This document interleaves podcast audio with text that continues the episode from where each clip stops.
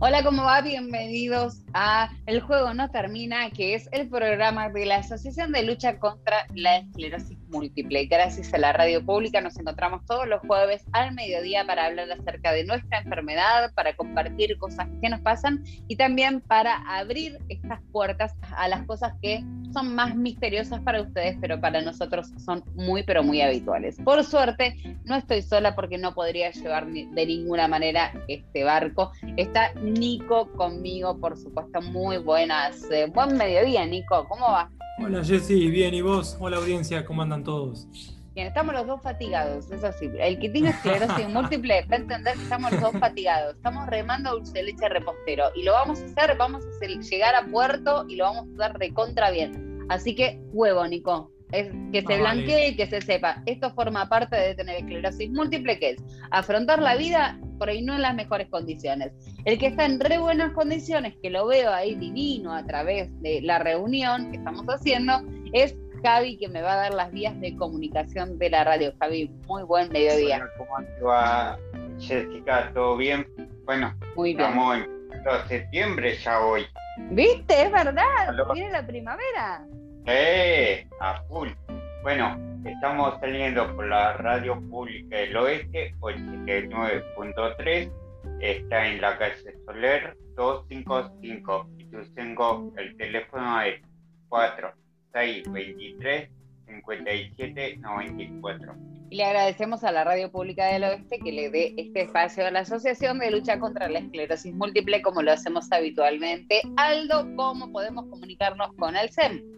Para contactar al CEN, llamar al 11 39 8768 www.alcen.org.ar o Facebook asoc.alcen.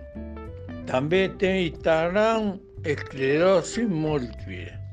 Muchísimas gracias, Aldo. Nosotros tenemos un programa completísimo en el día de hoy. Tenemos los esclerotips que nos han llegado mensajes tan lindos, Nico, de los esclerotips, tan lindos, pero tan lindos que después le vamos a dejar como un segmento especial para eso. Tenemos una historia de vida, como solemos tener aquí en El Juego No Termina, y por supuesto que también tenemos los parroquiales de las cosas que se van a estar haciendo en la asociación y que pueden acceder todos aquellos que padezcan la enfermedad, tengan interés en la enfermedad o conozcan a alguien que eh, tenga sospeche algo de la enfermedad. Aparte es una enfermedad bastante divertida, así que los invitamos a buscarnos, como eh, decían mis compañeros, en como Alcem, en cualquiera de las redes sociales en las que estamos realmente muy activos. Hay muchísimo material, así que abrimos la puerta, arranca el juego, no termina. Bienvenidos a todos ustedes.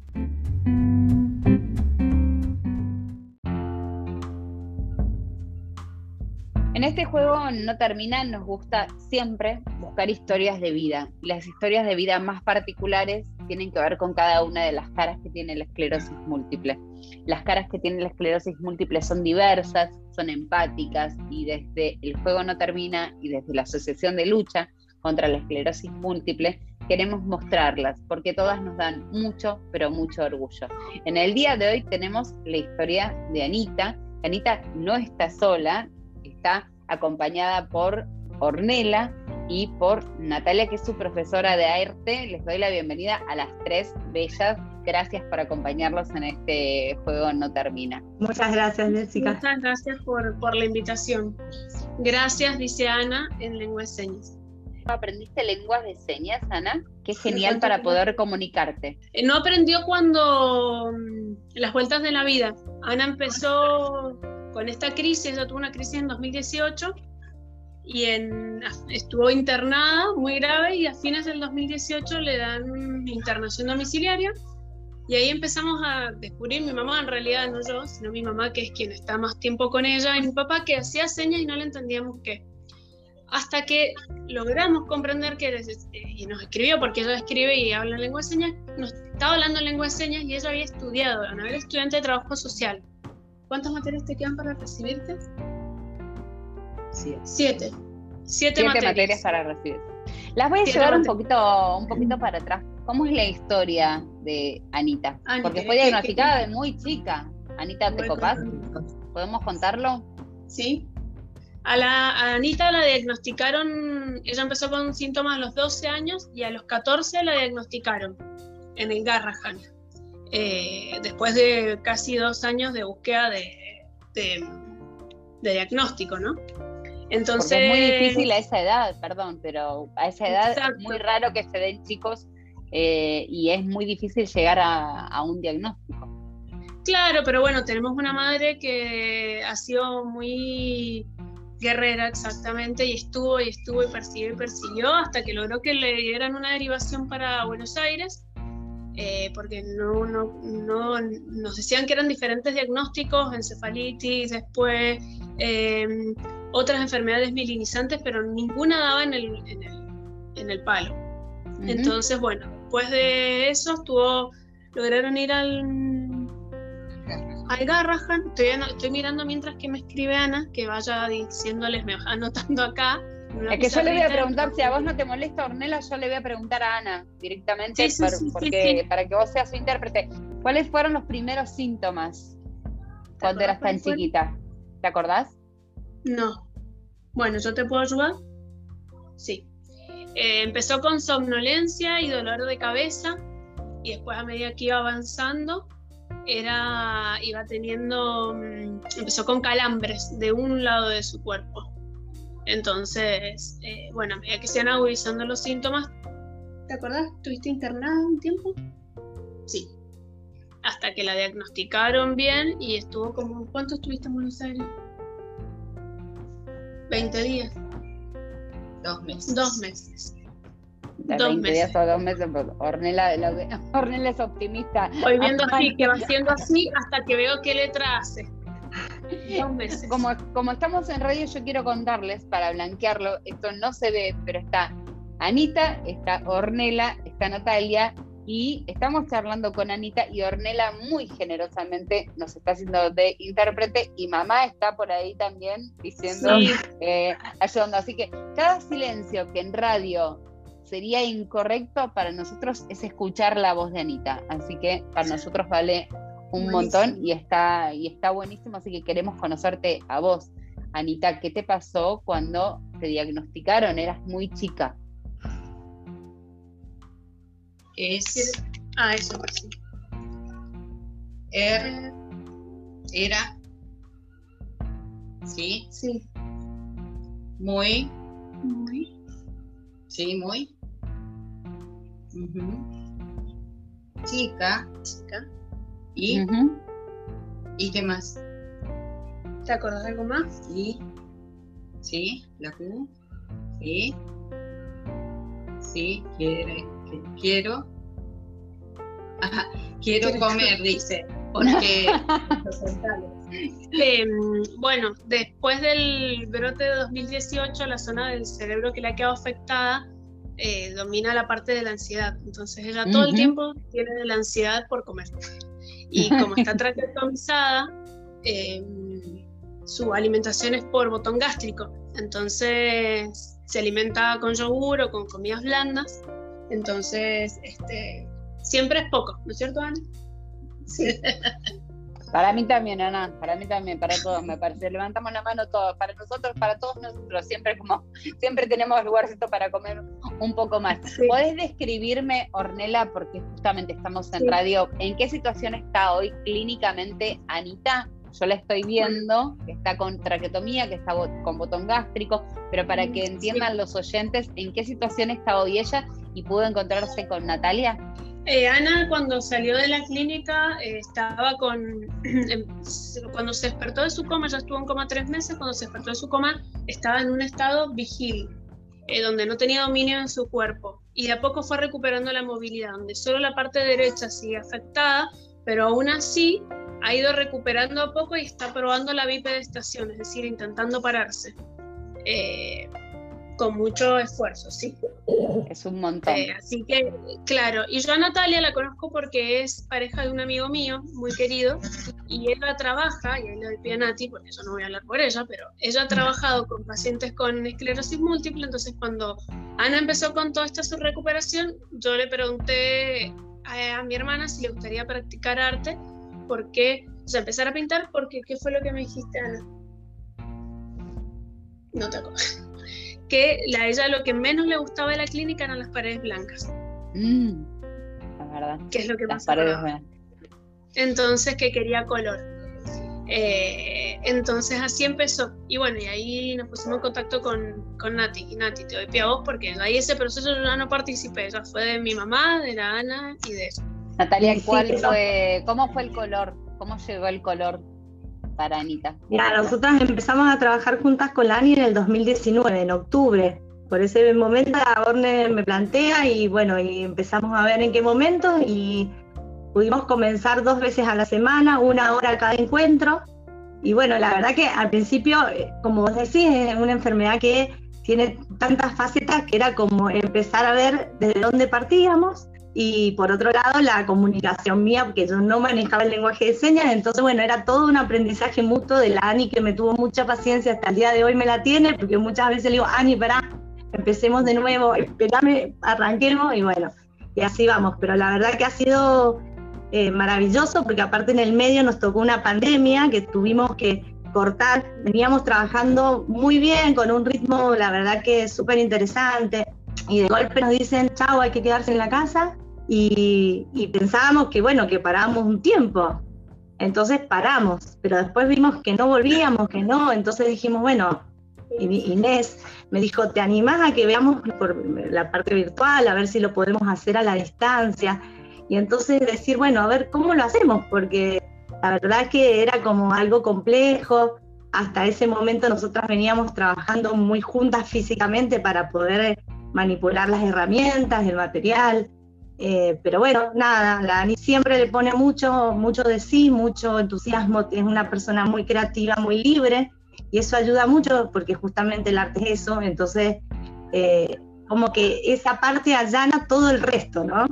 Que todas las dificultades se superan porque ella también es, eh, es como, como muy Libre. hacia adelante y como romper, sí, sí, y, y para nada estructurada, entonces esa falta de estructura, esa libertad que ella tiene, hace que las cosas fluyan como deben fluir en el arte, yo digo. Así que bueno, virtualmente empezamos a trabajar, empezamos a trabajar yo creo que mucho mejor. Las dos nos dimos cuenta de- del potencial que podíamos desarrollar trabajando lejos, la autonomía. Eh, así que cuando nos reencontramos también fue como haber superado un montón de cosas en el camino que, que hizo que ahora podamos ya pensar en obras mucho más elaboradas, ya en obras, no en experiencias plásticas, ya como que hay un, un proceso de creación, una cosa ahí de una búsqueda de, identidad a través de lo que está haciendo. Totalmente. De lo que es la ANI, o sea, uno ve la obra y ya uno encuentra lo que es ella. O sea, hay un proceso ahí que se inició hace poco tiempo, después te diría de la pandemia y o durante. Así que ha sido maravilloso. Es como yo creo que, que, ha sido el puntapié para, para de algo que, que- se puede ir hacia adelante y que, que lo otro lindo que tiene es que esto, ¿no? Ella todo el tiempo al romper esas estructuras es como que yo voy a, a descubrir cosas con ella, a ver hacia dónde me llevan, básicamente, porque yo lo que hago es acompañarla en ese proceso, pero la que va como descubriendo cosas es ella misma, y a Es mí me sorprende las cosas que van surgiendo, las cosas que ella va proponiendo, entonces es maravilloso, la verdad que es un trabajo que a mí me nutre un montón desde, desde mi rol de, de acompañante o de facilitadora de esas herramientas plásticas. Es maravilloso. Hace, hace unas semanas eh, hubo una exposición de las obras de Ani. Ani, ¿cómo estuviste con eso? ¿Estuvo bueno? Sí. Estuvo bueno, me dice que sí con el dedo, así que sí estuvo bueno. Podemos verlas igualmente en Instagram, después vamos a dar los datos para que todos aquellos que tengan ganas de enterarse más de, de la historia de, de Anita, que es riquísima la historia porque tiene que ver con, Natalia definía mucho a Anita y quiero preguntarte a vos, Ornella, y quiero preguntarle a Inés, Anita, ¿siempre Sí. fue así? ¿Siempre tuvo esta actitud de ir para Sí. adelante, de ir para el frente, de de que nada la limita? Sí, ella dice se ella, ella me dice que sí. Ella dice que sí. Sí, eh, siempre fuiste disruptiva, ¿o no? Sí, y es estructurada. Pero disruptiva porque ella siempre sí ha sido desde transitar una enfermedad de tan chico no es fácil. Y de mis recuerdos como hermana, nosotras somos cuatro hermanas, yo soy la mayor, Ana es la que le sigue, y después tenemos dos hermanas más chicas, ¿o no? Sí, dos. Entonces, ella siempre tuvo mucho ovario, porque pasó por procesos heavy que, que muchos de los atraviesan de adultos y ella se la rebancó, ¿cierto? Sí. Así que siempre fue así.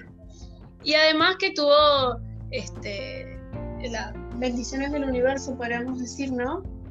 Que tuvo tres hijos sin ningún inconveniente de absolutamente nada. Eso es tres maravilloso y es muy excepcional eso Sí. en pacientes con sí, esclerosis sí, sí, múltiple. sí, sí, sí.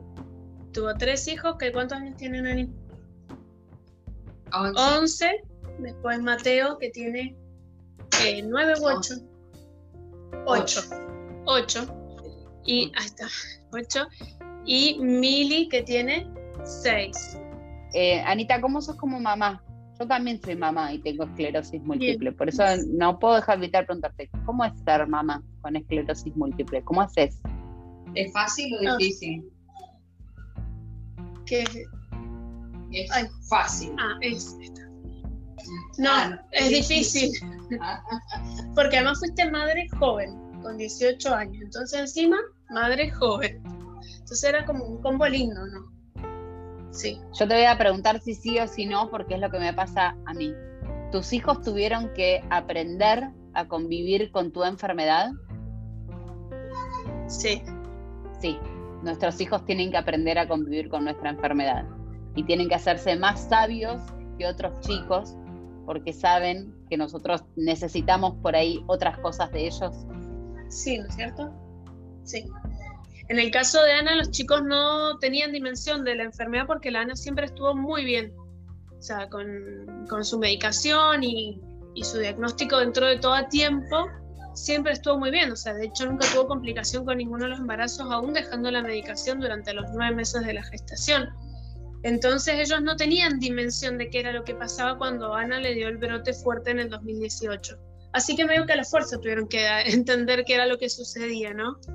Y, Pero, por ejemplo, pero- ahora, hola, soy Inés, la mamá de Anabela. Eh, pero, por ejemplo, ahora ellos plantean, o sea, si están jugando en la plaza y dicen tu mamá, eh, no, es mi abuela. Eh, mi mamá tiene una enfermedad. eh, la enfermedad esa no se cura.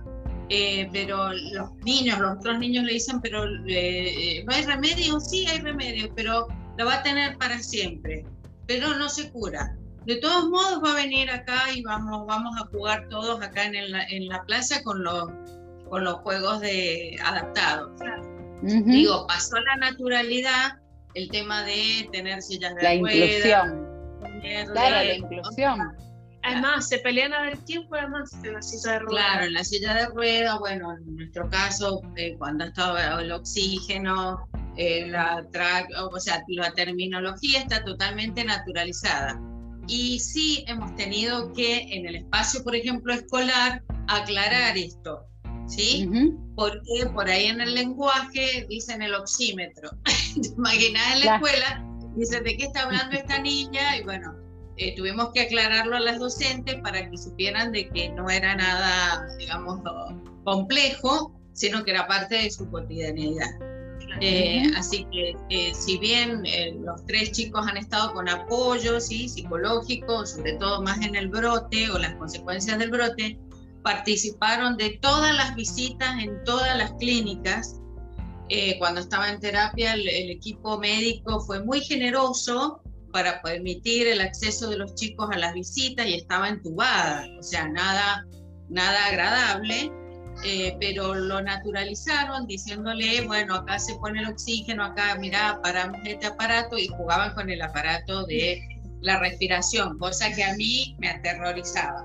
Pero de esa forma lo naturalizaron y naturalizaron la visita de terapia y bueno, y que tuvieran que tomar todas las precauciones que ahora como conocemos como habituales, ¿no? Esto de barbico, camisolín y y después durante la rehabilitación propiamente dicha, ir a un instituto de rehabilitación donde hay otros pacientes de otros tipos también, ¿no?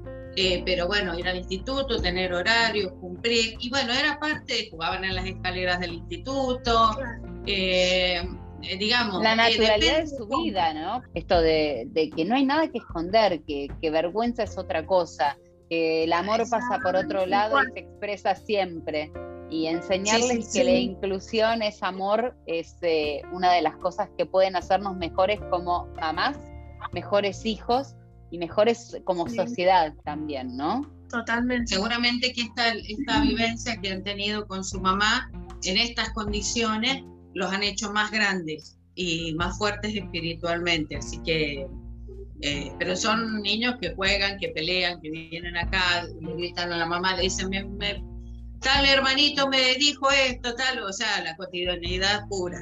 Anita, ¿seguís siendo su mamá? ¿Y lo seguís retando? Sí. Sí, ¿no es cierto? Y cuando no nos hacen caso, venimos a la Ana. Cuando no nos hacen caso, venimos. Tu madre dice que hagas tal cosa. claro. Más allá de, lo, de, la vida de, Anita, quiero preguntarles brevemente, ¿no? ¿Qué, qué aprendieron ustedes como familia? ¿Qué les enseña Anita? Porque a mí me, yo estoy escuchando, y yo también tengo esclerosis múltiple, tengo lo mismo que ella. Ella está en este, en este momento en una circunstancia un poco más compleja que la mía, pero tenemos lo mismo. Mañana puedo estar yo en la misma circunstancia que ella. ¿Qué aprendieron ustedes como familia de Anita? La fortaleza, ¿o no? Y la alegría, Lana nunca estuvo triste, jamás. No. no, no, porque hay que mirar para adelante y porque aparte tiene a Natalia que la acompaña para, para hacer sus obras de arte y, es maravilloso. ¿Qué aprendiste vos, Natalia? ¿En qué te desafió tener a Ana y Anita y tener que darle una mano? Y como yo te decía, para mí es como un aprendizaje constante. Me parece que, el trabajo que, por ahí tenemos la suerte de hacer juntas es un trabajo de, mucha de mucha comunión de cosas que van pasando, ¿no? De compartir procesos, de compartir eh, logros, de compartir eh, productos y a su vez como también plantearnos desafíos juntas. Y entonces es como, es como eh, un aprendizaje constante de, poder saber cuál es el lugar de uno, ¿no? De, este rol de, acompañar y dejar ser y de buscar la esencia del otro en, en toda esta situación que a veces es compleja, pero que en definitiva aflora, como yo te decía, y después en la obra, cada obra empieza a ser la misma Ani en, persona. Entonces, al principio fue un desafío toda esta, esta situación de acompañar, sugerir, pero dejar que aparezca. Y bueno, para mí eso es un aprendizaje constante, ¿no? Y de superación y hablar, por supuesto, de ella, de su familia, eh, su mamá, como decía Arnela, que es una luchadora constante, está todo el tiempo con proyectos, con, sugerencias, con cosas, uno le propone y dice, así vamos, dale, hagamos. Entonces, esas cosas son maravillosas, a uno también hace ver la vida desde otro lugar, con otro enfoque, eh, y más allá de, la, de, la, situación, como decís, concreta en la que a lo mejor hoy se encuentra la Ani, es pensar todo lo que uno sí puede hacer hacia adelante. Yo creo que ese es el punto de partida. El tema es después todo lo que puede venir para adelante, ¿no? Así que sí, es un aprendizaje constante. Desde la asociación quiero preguntarles a, la familia y a Anita también si tuvieron todo lo que necesitaron, porque desde, desde Alcem recibimos muchas veces eh, muchas, eh, no quejas, pero no, no todas las obras sociales, no, no siempre el Estado provee de todo lo que un paciente con esclerosis múltiple necesita. Recibieron lo que necesitaron, tuvieron que esforzarse para, para obtener todo lo que Anita necesitaba. ¿Cómo hicieron? Sí, por suerte sí. Eh, mi mamá tiene, trabaja en, en dos espacios, este, en dos mm, lugares diferentes y con dos obras sociales diferentes y eso permitió que entre ellas fueran complementando los cuidados de Ana. Una internación la cubría una, otra internación otra obra social, eh, y hasta el día de hoy, digamos, la carácter de internación domiciliaria, que es el que tiene Ana, se van turnando Este, en algunas cosas una, en algunas otras, y bueno, y la función de mi madre y de mi padre, que hacen todas las gestiones respectivas para poder que, que la cadena no se corte, digamos. Pero bueno, es importantísimo eso. Sí, hay que siempre tener a alguien que se ocupe de esa gestión. alguien. Eh, Claro. Anita, Anita, antes de ir al Instagram, antes de decir dónde podemos ver tus obras, hay un montón de, nosotros somos pacientes y hay un montón de, de pacientes. ¿Qué te gustaría decirle a los pacientes que tienen lo mismo que vos y que, y que te- tenemos lo mismo? Eh, ¿Qué mensaje te gustaría mandarles? Porque más allá de que todos digan la superación, la fuerza y, y que se te vea preciosa, la verdad, con ese sombrero y que se te vea con mamá y que se te vea peleándola todos los días con optimismo y con ganas, ¿cómo se hace? ¿Te gustaría decirles algo que Ana, eh, que, que, Ana- que nos ayude Ornela a, a decirles Sí. algo? Ser, ser es Ah, la F, feliz. la sonrisa. Nada más ni nada menos. Feliz. ¿Sos feliz? Sí, para que no se la dedo. Ahí está. Sí. Y ese, por ahí es el secreto de todo. Aldo quiere hacer una pregunta. Aldo, eh, te escuchamos. Dice Bella fue el nombre. Ana Bella. Exacto, Anabela. Claro. Bella como su nombre. Es bella como su nombre, Ah, Aldo, con un piropazo. Un romántico, por favor. Ya como tenemos, tenemos acá a Aldo, que es un galán dice gracias. Aldo. Gracias, mira. Les quiero agradecer muchísimo este rato. Inés, Anita, Ornela, Nati, gracias. Eh, chicas, ¿dónde podemos ver la obra de Anita? Anita, ¿dónde podemos verte? ¿Te sentiste cómoda, Anita? ¿Querés decir algo más que yo no te haya preguntado? ¿Te sentiste bien? ¿La pasaste bien con nosotros? Sí, sí. Dice que sí, Dice que estaba sí. diciéndote el, el El Instagram. Instagram, lo estaba deletreando mientras estábamos ¿Cuál es el Instagram? ayer Atelier de Anita. de Anita. Perfecto. Igualmente lo vamos a dejar en la descripción del programa, que se va a poder escuchar en. Spotify, que se va a poder escuchar en, en la radio y que Ani, vas a ser famosa. vas a, vas a ser recontra famosa, olvídate, olvídate. ese. Y la verdad es que más allá de, de todo, queremos agradecerte a vos por ser inspiradora, porque es, eh, sos un ejemplo de cuando, cuando uno esta enfermedad le pega duro, porque a veces pega duro, eh, siempre está la posibilidad de elegir ser feliz. Y, y si uno elige ser feliz, se puede levantar, como sea, como sea y como se pueda. Todos los días es un pasito, es un camino. Hay días que se pueden y hay días que no. Pero, pero gracias porque para muchos de nosotros que tenemos lo mismo que vos, eh, es hermoso y es inspirador saber que nunca, nunca hay que darse por vencido y que siempre hay que ser feliz. Así que nos alegra que vos seas feliz porque compartir esta felicidad con vos ha sido un lujo para todos nosotros. Muchas gracias. Estás en el... Sí. Gracias, Anita. Gracias, Ornela. Gracias, Inés. gracias. Gracias, Natalia. De corazón, muchísimas gracias por este rato con, con nosotros. Un lujazo. Muchas gracias a ustedes. Bueno, muchas gracias a ustedes. Ha sido un gusto. Chau, chau. Chao, chao. Adiós. Ahí estábamos escuchando la historia de vida de, de Anabela, la conocemos como Anita. Anita Atelier, acuérdense, Atelier Anita en Instagram, igualmente por aquí abajo lo va a poner Noé, que es muy genia, y estábamos hablando con su familia, con Inés, con Ornela, que nos ayudaba a charlar con ella, y con Natalia, que era su profesora de arte. Así que un lujazo darnos este, este viaje por Mendoza para conocer la historia de vida de Anita y conocer ahora, después que escuchen esto, sus obras en Atelier Anita en Instagram. Seguimos en el juego no termina.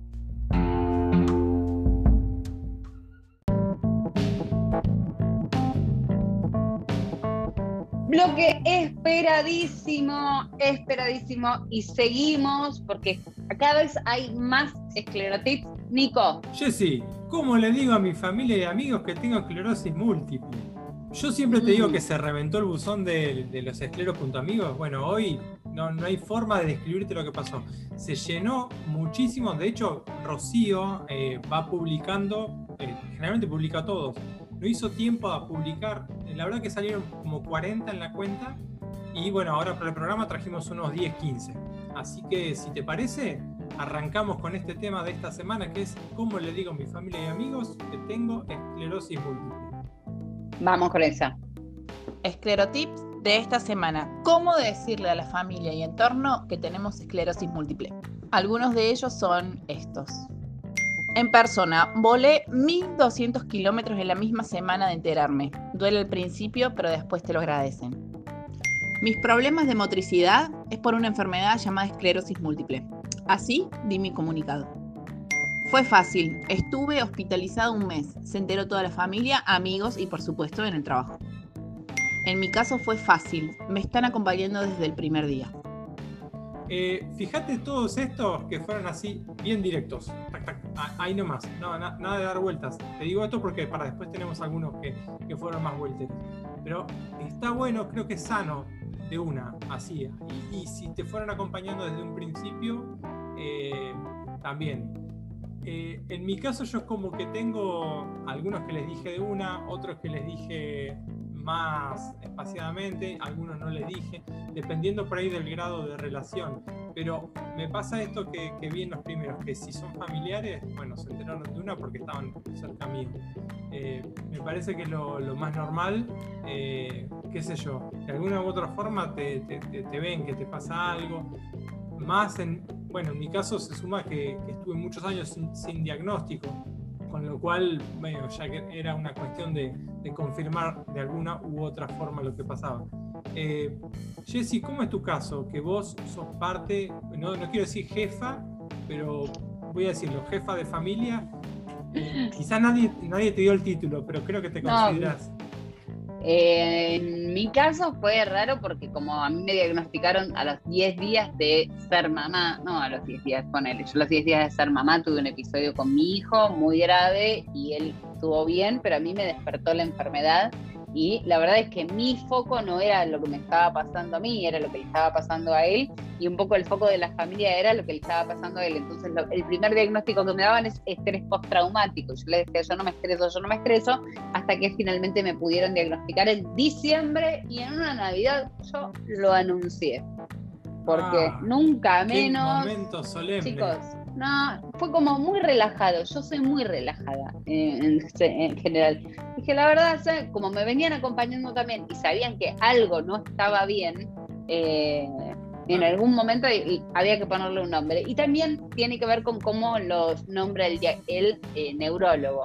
Cuando el neurólogo le baja el precio a la enfermedad y uno lo toma como algo que, bueno, voy a tener que convivir con esto y llevar una vida normal, solo que voy a tener que estar medicada toda la vida, esa es la información que se bajó en esa Nochebuena de hace 12 años. Se bajó esa información y aparecí con el primer moretón de interferón, ah, pero lo más, la verdad, lo más bien. Y el resto fue fluyendo. Y si me preguntan, lo tengo. Vergüenza es robar. Y aún no he robado nada. Así que es una enfermedad que padezco y ya está. Javi, Javi. por ahora eh, no, lo mío también, viste, como decir, cuando lo contás, eh, ah, parece como que tenés gripe, está bien, ya no es. Ah. Viste, muy por arriba lo pasaron, pero bueno. ¿Y vos, pero depende de quién, Javi. Sí, perdón, Nico. Y no, te quería preguntar, Javi, si, si vos también armaste como Jesse un momento solemne con tostadita con palta, eh, primos, abuela. No, no, no, eh, pasa que lo mío fue de repente, ¿no? Estaba durmiendo cuando me levanto al otro día ya no podía caminar, me tumbaba todo. Era algo estaba pasando. Cuando fui al médico, pero fue lo mío rápido, porque más o menos tardé 20 días y me, me dijeron que tenía flores ¿Y por ahí algún amigo que no ves hace mucho o algún primo lejano? No, no, la, mayoría sabían y, viste, como te digo, pero para mí que primero tuvo que hacer el vuelo y después, eh, me sentí bien cuando la gente empieza a tomarlo como que te dio gripe. En algún No punto es está que- bueno. Sí, co- como una noticia más. Sí, Sí. sí, bueno, Ja- Javi, yo comparto que eh, cuando yo lo digo, por ahí la gente googlea como que le suman una gravedad tremenda, está gravísima, no, pa- no paren, paren, no, no, no, no, no me voy a morir de esto. Sí, Es como, ay, qué tremendo, que sos tan joven y estás tan grave, no paren, estoy bien, no, no estoy tan grave. Más o menos, Jessy. Me hicieron Ponele. preguntar si era contagioso, era hereditario y le dije que no. ¿Hay más esclerotips, Nico? Tenemos algunos más. Directamente y sin rodeos están para lo bueno y para lo malo. Les fui contando sobre lo que era la enfermedad y les dije que no googleen. Era duro contarles a- de a uno a mis amigos porque terminaban llorando, así que pienso usar las redes. Yo dije, tengo una enfermedad jodida, podés googlear. Mi neuro les dijo, yo estaba en shock. Eso está bueno. Está bueno si, si podemos. Bueno, porque no hay mejores palabras que las que te puede llegar a decir él. Eh, Absolutamente. Y mira, y te, te quería agregar algunos más, porque siempre viste como que tenemos buena onda y, y- y los tips vienen de gente que ya la vivió y de gente que nos está contando. eh, bueno, por lo menos a mí, que medio que estoy dudando de cómo hacer las cosas, eh, nos, nos va contando cómo lo hicieron ellos. Pero fíjate, tengo unos seis más que, que, que aparté A ver, porque dale. me llamaron la atención de gente que, que está medio en el limbo. Eh, mira, una persona durante cinco meses lo ocultó y después lo, lo ayudó un psiquiatra. Eh, otro dice, me, me diagnosticaron el año pasado, no pude dar la noticia aún y hago terapia para eso. Otro dice, nunca ha sido un tema que he conversado muy abiertamente, siempre me cierro y aún me acompleja. Otro dice, tan difícil eh, es para él que a su jefe le, le contó dos años después, eh, con muchas lágrimas, y en su entorno no todos saben. Otro dice, mi eh, familia sabe lo justo y necesario, y amigos menos. No me gusta, y bueno, a cada uno le sienta bien. A esta persona no le gusta directamente y no lo cuenta. Y el último que aparté fue, me costó mucho asimilarlo, y con la ayuda de la psicóloga pude afrontar y salir del pánico. Fíjate, bueno, yo me siento un poco así como estos últimos seis, usualmente, y, y- y la verdad que ver que tanta gente opinaba esto en un espacio donde lo que había que hacer era decirle al otro cómo hacer, eh, yo me sentí muy acompañado. Así que personalmente esta semana me encantó leer y procesar todos estos tips eh, sobre cómo decirle a la Como cada uno. ¿no? Está buenísimo, como cada uno, cada uno como puede. Y, todo, y todas las respuestas son correctas todas están bien. Y porque todas son auténticas y también los que reciben la noticia tienen que entender que se da cuando se puede, cómo se puede y que el protagonista de la historia no son ellos, sino que es el paciente. Y que, y que no es fácil decirlo, no es fácil vivirlo y que hay que tener por ahí momentos, tiempos, huevos, ganas, contención y espacio para poder contar lo que uno tiene cada día o que padece una, una enfermedad. Así que no es fácil, para algunos sí, para otros no, pero forma parte de las mil caras de la esclerosis múltiple, ¿no? Así es, Jessy. Creo que en la opinión de cada uno hace que el sumum de todos en algún lugar nos veamos reflejados. Y siempre le vamos a poder encontrar eh, un costado positivo y una enseñanza.